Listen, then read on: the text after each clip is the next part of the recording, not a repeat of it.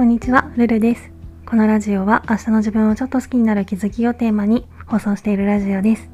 私なりの心地よい暮らしのコツや日常での気づきをお話ししています。もしよろしければフォロー、コメントなどお待ちしております。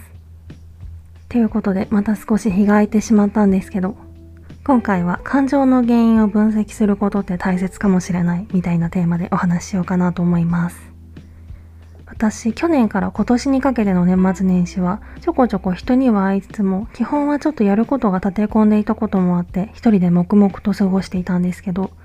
それで周りに人がいるっていう空間に体制がなくなってしまったみたいで、年明け久々に会社に行って、前からお話ししているように、話し声とか足音がうるさい状況に長時間さらされて、本当に結構気が狂いそうなレベルで消耗してしまってたんですね。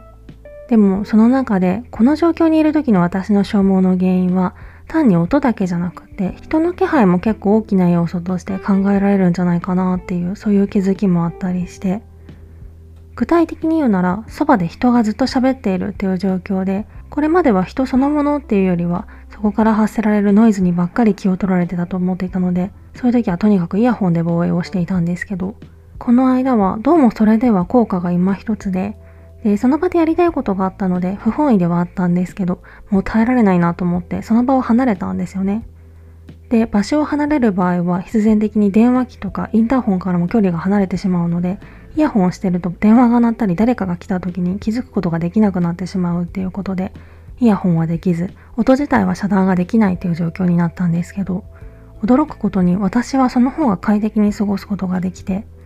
なんかごめんなさい、わかりにくいかもしれないんですけど、端的に言うと、これまではこういう状況での消耗の原因っていうのは音一択だと思ってたんだけど、どうやらそうではなく、私は人の気配の方が苦手だっていうことに気づいたということで、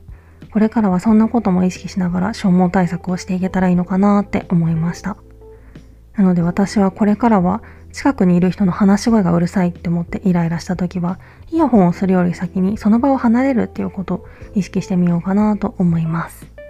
そんなわけで嫌な感覚に遭遇した時はその感情の出所を見極めることが大切なのかもしれないと思ったという話でした。今回はそんな感じです。レターでの質問感想も絶賛募集中ですので、ぜひお気軽にいただけたら嬉しいです。それではまた次の放送でお会いしましょう。